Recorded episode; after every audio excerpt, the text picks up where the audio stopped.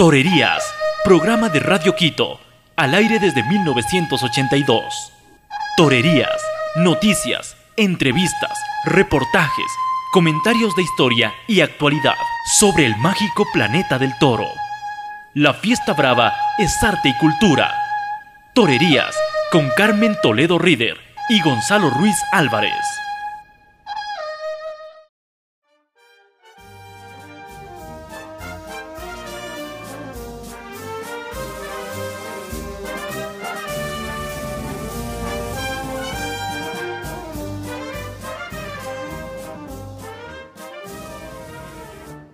Ganaderías más míticas del mundo del toro es la de Miura.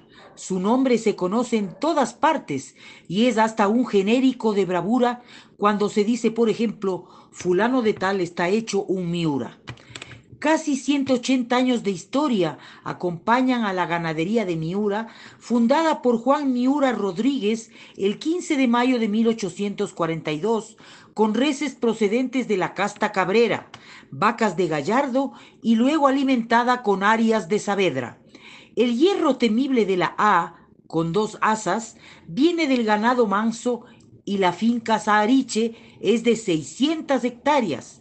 La antigüedad signada por su debut en Madrid data del 30 de abril de 1949.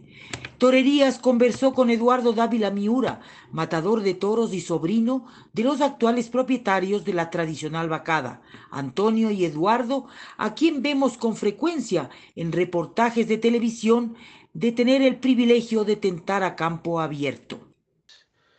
Pues sí, la verdad que es una gran alegría el, el que la ganadería lleve ciento, cerca ya de 180 años en manos de la familia, una ganadería muy particular, una ganadería muy especial y, bueno, yo creo que se ha marcado un poco una, forma de hacer las cosas, un camino a seguir, que todos los que han estado al frente de la ganadería pues lo han seguido, ¿no? Actualmente mis tíos Eduardo y, y Antonio pues viven por y para la ganadería, igual que vivió mi abuelo, y creo que todos los que estuvieron al frente de ella, ¿no?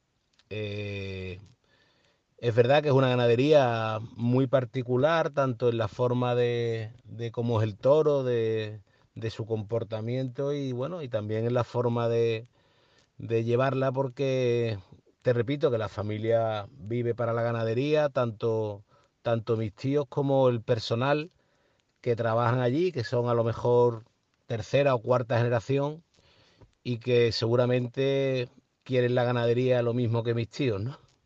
Vamos a escuchar la descripción del toro de Miura que se distingue por sus hechuras de todos los demás.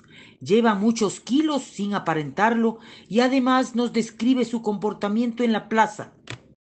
Bueno, el toro de Miura, todo el mundo sabemos que es un toro particular, ¿no? Es un toro muy especial y es verdad que tiene una gran personalidad, que es un toro que, simplemente viendo una foto de él o, una primera imagen, pues sabes que es, un toro de Miura, que muchas veces no, no hace falta verle el hierro, ¿no?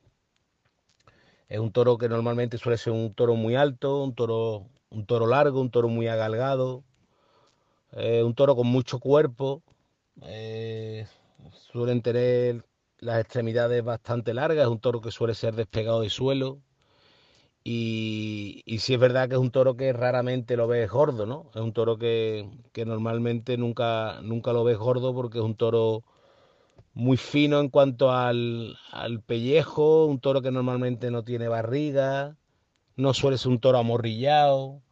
Y, y, luego es un toro que evidentemente tiene un comportamiento especial, tanto en el campo como en la plaza, ¿no? Todos los toreros que han matado mucha correa de toro, pues coinciden en que es un toro con, sentido, un toro que permite pocos errores, porque es un toro que asimila, es un toro que, es listo, que, que, piensa en la plaza y, que bueno, que, todo lo que se le haga hay que hacerlo con mucha seguridad y con, y con mucha confianza en ti, porque yo creo que es un animal que, mm, que huele, huele el miedo y huele cuando tú no estás confiado del todo.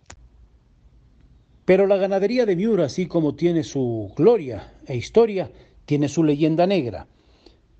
El 20 de abril de 1862, Josinero mató a Pepete en la Plaza de Toros de Madrid.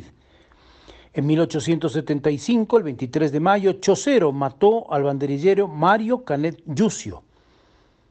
Y también hay que decir que el famoso torero, un torero de los más célebres y más valientes, Espartero, murió por asta de un toro de Miura de Perdigón en Madrid el 27 de mayo de 1894. Ya en el año 1900 en Barcelona, el 7 de octubre, receptor hirió de muerte al diestro Domingo del Campo, Dominguín.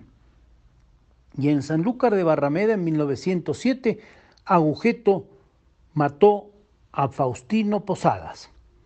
Bueno, todo eso hasta llegar a Linares, donde Islero, uno de los toros que ha pasado a la historia, dio muerte a Manuel Rodríguez Manolete, uno de los toreros más importantes. Tal la leyenda, leyenda negra de los toros de Miura. Eduardo Dávila Miura habla al respecto. Sí, bueno, evidentemente es una parte que, no es agradable, pero es parte de la historia de la ganadería y hay que, y hay que asumirla, ¿no? Es un toro que, que sin ser un toro que pegue muchas nada, ¿no? El toro de Miura no es un toro certero, pero sí es verdad que, que es un toro que ha tenido la, la mala suerte de matar a, a figuras del toreo, sobre todo toreros importantes, pero sobre todo un torero que en su momento era máxima figura del toreo, que era Manolete, ¿no? Eh, evidentemente, aquello fue un accidente, pero marcó, marcó a la ganadería. Y yo y siempre pues se habla de, ese toro islero que mató a Manolete. Y unido a unido a eso, pues ha habido otros, otros toreros que, que también murieron con toros de Miura, pero sobre todo, sobre todo el tema de Manolete, evidentemente fue, fue algo que fue una tragedia que marcó mucho a, la ganadería. Algunos toros de Miura han sido sementales de embacadas mexicanas. Corridas de Miura se han lidiado en Lima, México y San Cristóbal, Venezuela y en Quito, donde tuve oportunidad de verla en 1967. Así es, eh, recuerdo tanto los carteles que se ponían en la muralla de San Agustín con un toro impresionante de la ganadería de Miura, que era la propaganda de la feria de ese año 1967, organizada por Manolo Cadena Torres, que se atrevió a traer seis toros de la ganadería de Miura a Quito. Como no, los matadores fueron Damaso Gómez de Madrid, quien cortó dos orejas, Santiago Martín el Viti, que cortó una oreja, y Andrés Vázquez el de Zamora. Ni qué decir que el triunfador fue Damaso Gómez, también fue el triunfador de la feria y hasta puso banderillas a su primer toro de Miura, al que le cortó las dos orejas. Es una impresionante estampa, bueno, quizá también ah, amañada con la leyenda de la ganadería de Miura, pero realmente eh, nunca se me va a borrar de la mente esa grandiosa corrida de Miura vista en Quito en la feria Jesús del Gran Poder del año 1967. Eduardo Dávila Miura no descarta que el hierro vuelva a la plaza de Iñaquito. Eh, claro, evidentemente hay en, en tantos años de historia, pues hay momentos especiales, ¿no? Y todo lo que sea lidiar corridas de toro en, sitios especiales donde no suelen lidiar, pues creo que son cosas muy importantes para la ganadería, ¿no? Mi tío siempre eh, le ha gustado el, el, mantener un poco la tradición y sobre todo, bueno, que el toro de Miura esté presente en cualquier sitio donde un aficionado pueda disfrutar del toro de Miura, ¿no? Tanto en España, en Francia, Portugal, incluso ojalá en América, ¿no? Eh, bueno, mm, ojalá la ganadería de Miura pueda estar pronto lidiando en, en Quito, ¿no? Y en una plaza tan bonita como Quito, una feria tan especial, ¿no? Ojalá sea así.